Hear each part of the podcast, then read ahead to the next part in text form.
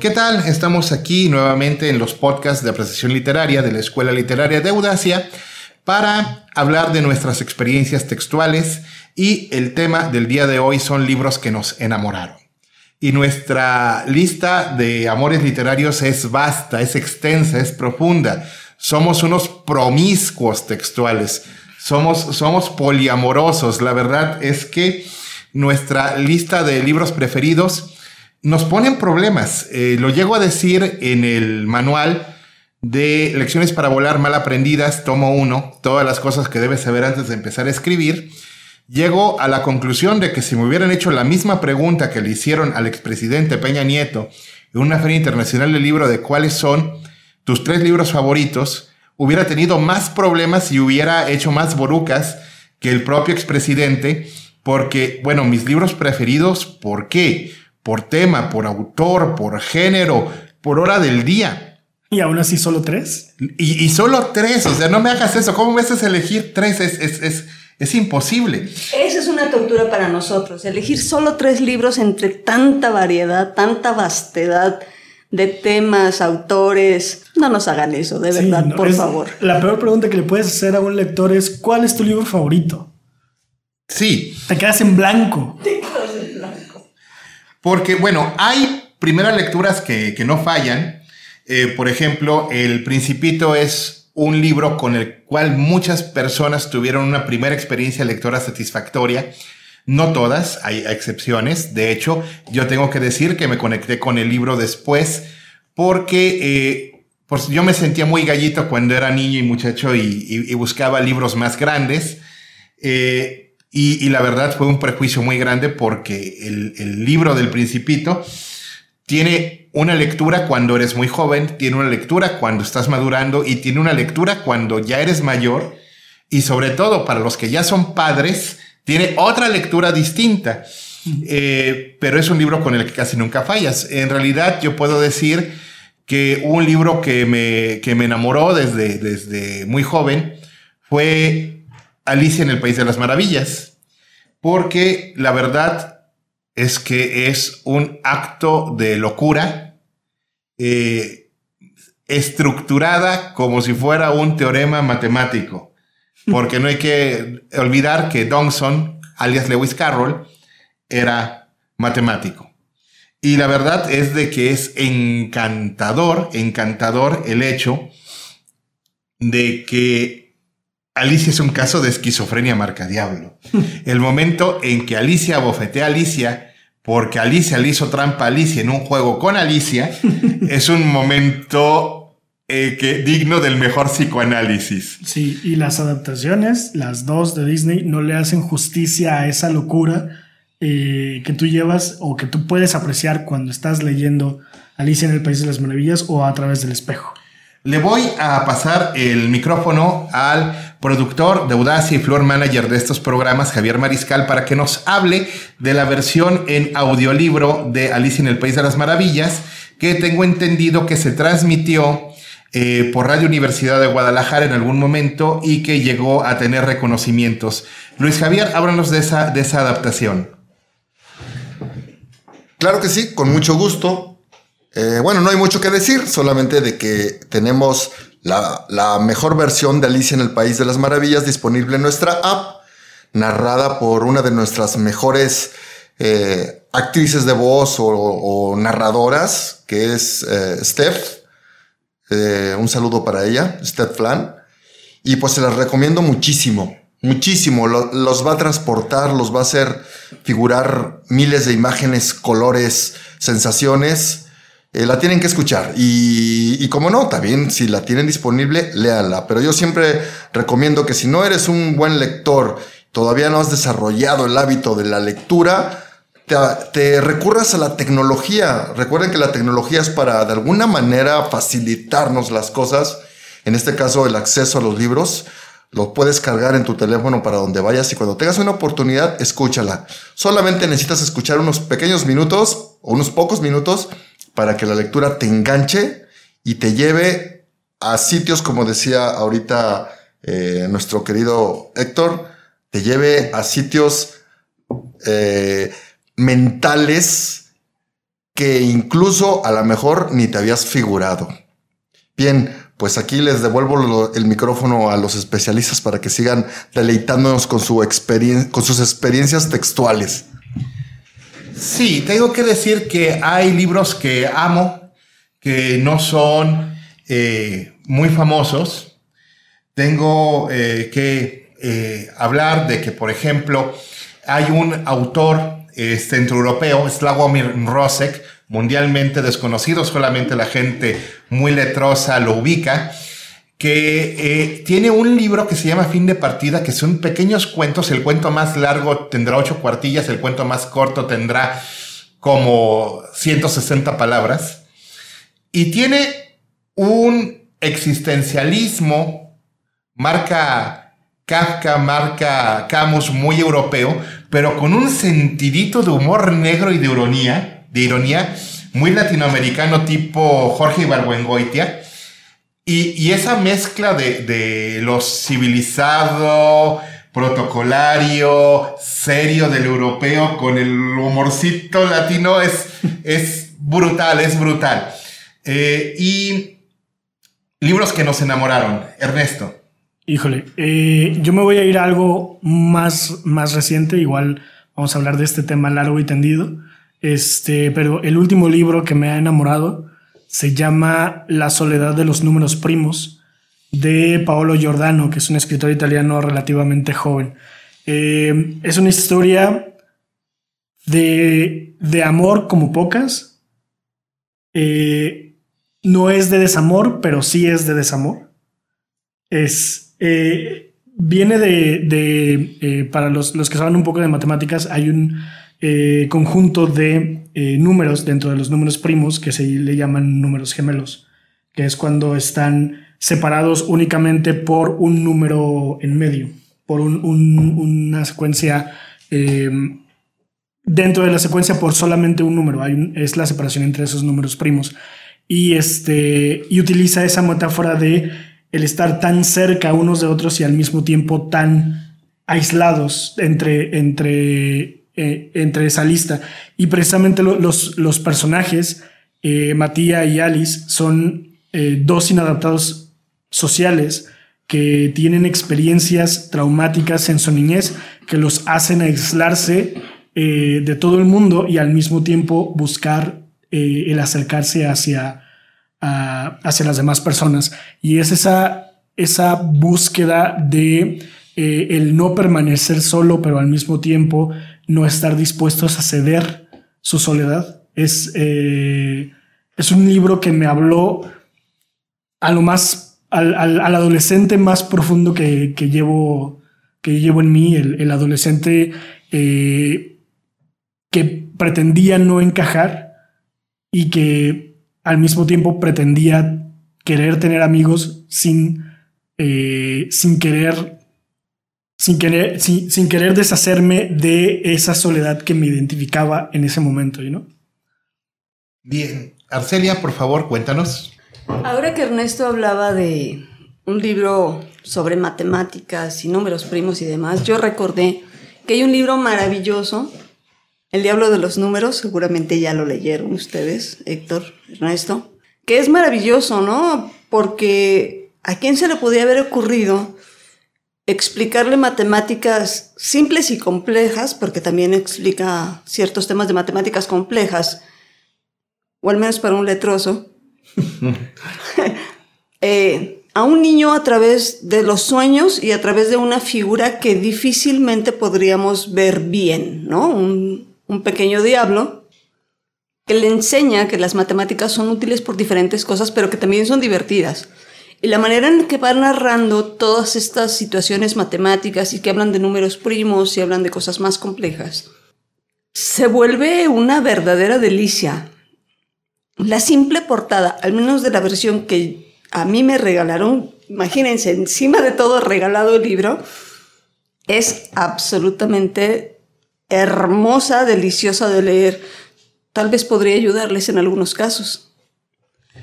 Sí, y cuando uno es lector, el mejor regalo que le pueden hacer a un lector es un buen libro.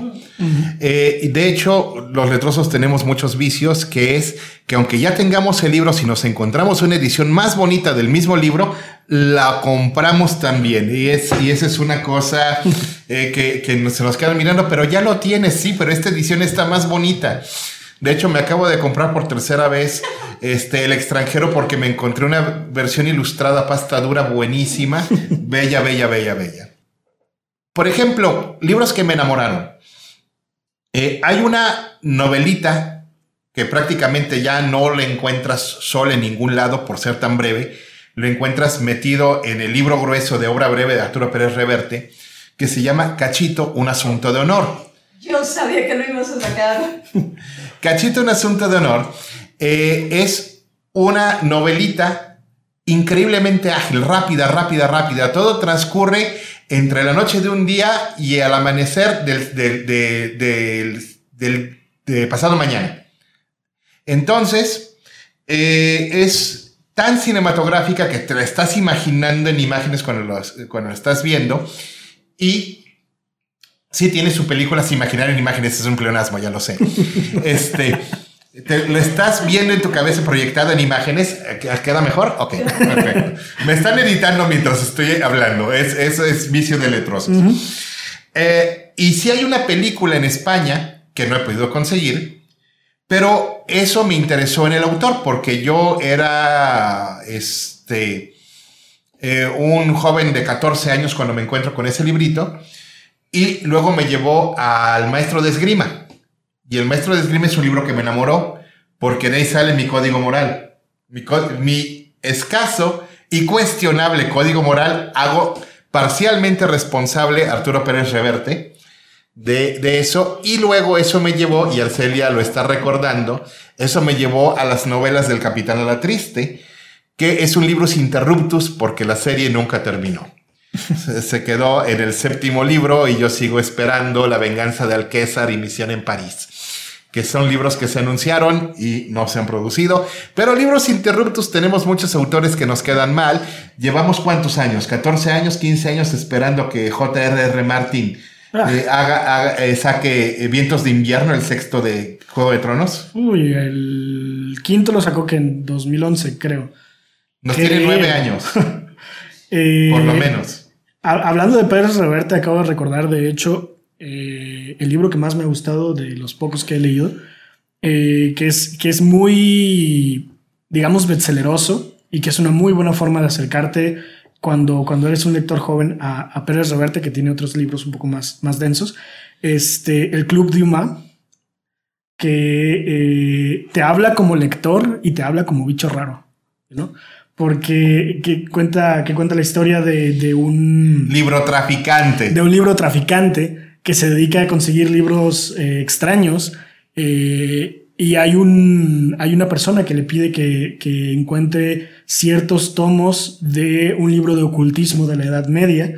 Eh, Del que sobreviven solo tres ejemplares en el mundo y el cliente está obsesionado en que solo uno de ellos es auténtico. Sí, y paralelo a eso nos cuenta la historia de una persona que lo está siguiendo al, al traficante de libros eh, que no sabemos qué es, que no sabemos qué quiere, hasta muy adentrado el, el, asunto, este, que luego sabemos que es un, una persona contratada por un club selecto de personas que tiene cada uno de ellos uno de los capítulos originales de El Conde de Montecristo de Alexandre Dumas. Entonces la, la historia se, las dos historias se entrecruzan al punto en el que no sabes tú que son dos historias diferentes hasta cuando termina el, libro. Es y, es tan así que el, mercenario que está siguiendo nuestro libro traficante, que también es mercenario, este, de hecho, eh, le gusta tanto la figura Pérez Reverte que tiene su libro que se llama Cuando éramos honorables mercenarios. Eh, de hecho, cuando el libro traficante que se llama Lucas Corso ubica que lo está siguiendo esta sombra, le pone un nombre eh, de, de, Dumas. Dice que lo está persiguiendo Roquefort. Ajá, de Roquefort, de, los tres mosqueteros. de los tres mosqueteros, sí. Este, Arcelia. Yo no he leído ese libro. Denme por favor el dato porque suena sumamente interesante. Perdón, ya me balconeé. bueno, Eh, de experiencias textuales eh, tenemos muchísimas. Eh, para empezar a, a, leer novelas cortas, novelas cortas que funcionan muy muy bien. Uno de los aciertos que pueden tener la secundaria, que te pueden llevar a, a enfrentarte a, a Juan Rulfo, que no es para primerizos, pero un libro que sí recomiendan mucho en la preparatoria, por lo menos cuando yo le estudié en los años noventas, eh, que es uh, Pedro y el Capitán de Mario Benedetti, que es una obrita de teatro en cuatro actos sumamente breve. En serio, te la lees en una hora y, habla de temas muy fuertes sobre lo que es el valor, lo que es el honor, la resistencia, este, y, lo que fue eh, vivir en los tiempos de las dictaduras latinoamericanas, un periodo muy feo de nuestra historia entre los, como pueblos latinoamericanos entre los años 60 y los años 80, que esperemos nunca se repita, pero para que no se repita, hay que recordar. Y Pedro y el Capitán tiene un lugar muy especial entre mis primeras lecturas. Eh, hablando de, las, lecturas que te pueden hablar a ti, repitiendo la palabra, eh, se pueden buscar lecturas que, traten de temas que te interesan. Eh, en lo personal, la primera vez que me enamoré de, un texto en este sentido, en el sentido de estar buscando este tipo de literatura, fue cuando leí El lugar sin límites de José Donoso, de la cual hay una película de, con Arturo Ripstein bastante, bastante bien adaptada, pero lleguen al libro, es mucho mejor, eh, que te cuenta la historia de la Manuela, un transexual que viejo, acabado, este, que en una noche de borrachera se acuesta con su mejor amiga, eh, tienen una hija, y este, y, habla acerca de, ese, eh, ese choque que existe entre la identidad transexual del personaje y el hecho de que haya una persona que le diga papá, porque es su papá, ¿no? Eh, es, un libro eh, fuerte por el tema, el tema que está tratando, pero eh, es un libro que me habló de, eh, muy profundamente en un momento de mi vida en el que yo me estaba preguntando estas cosas, ¿no? Y bueno, de hecho, todos nos hemos enamorado en algún momento de un personaje literario. De hecho, incluso creo que existe un nombre para eso, entre las parafilias. Ajá, y aquí todos nos estamos riendo nerviosamente. Así. déjalo así, sí. Eh, y eh, tengo que decir que para iniciar con un autor de moda, un autor muy, muy de moda, que inmerecidamente lo meten en la lista de candidatos al Nobel porque no da para tanto, mm. pero que es muy bueno construyendo mundos, que se llama Haruki Murakami.